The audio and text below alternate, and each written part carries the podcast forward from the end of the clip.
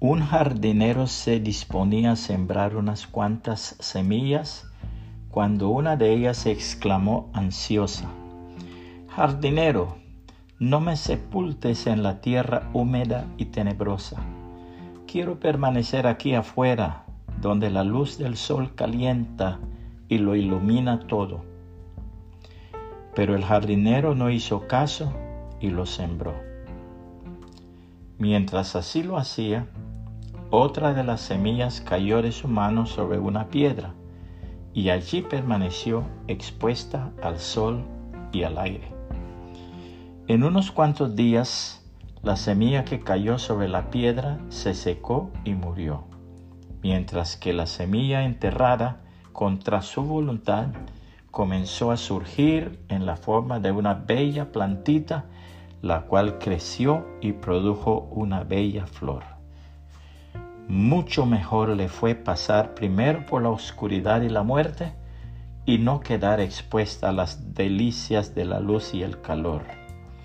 Y la semilla decía, gracias jardinero por hacerme pasar primero por la oscuridad y la muerte.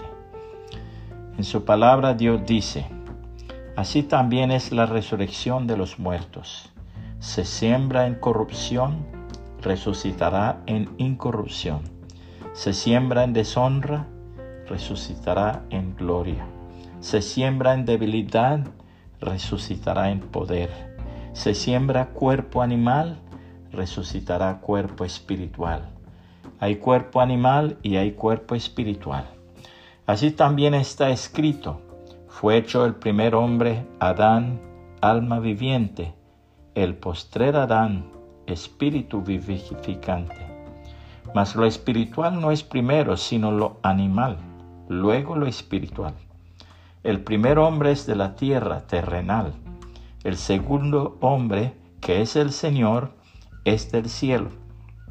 ¿Cuál el terrenal? Tales también los terrenales y cual el celestial, tales también los celestiales.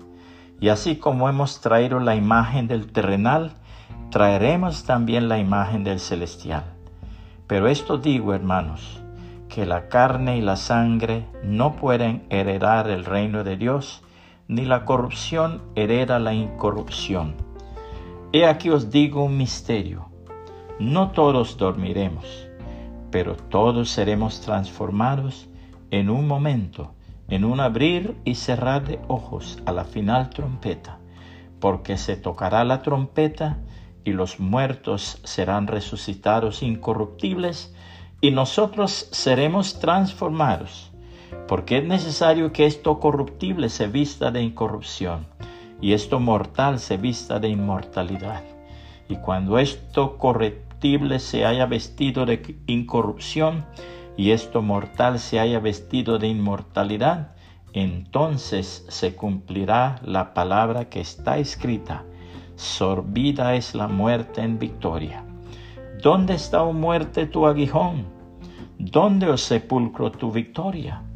Ya que el aguijón de la muerte es el pecado y el poder del pecado la ley. Mas gracias sean dadas a Dios, que nos da la victoria por medio de nuestro Señor Jesucristo. Primera los Corintios 15, 42 al 57. Si estos mensajes son de bendición para su vida, por favor compártalos con sus contactos y que el Señor Jesucristo le bendiga y le guarde.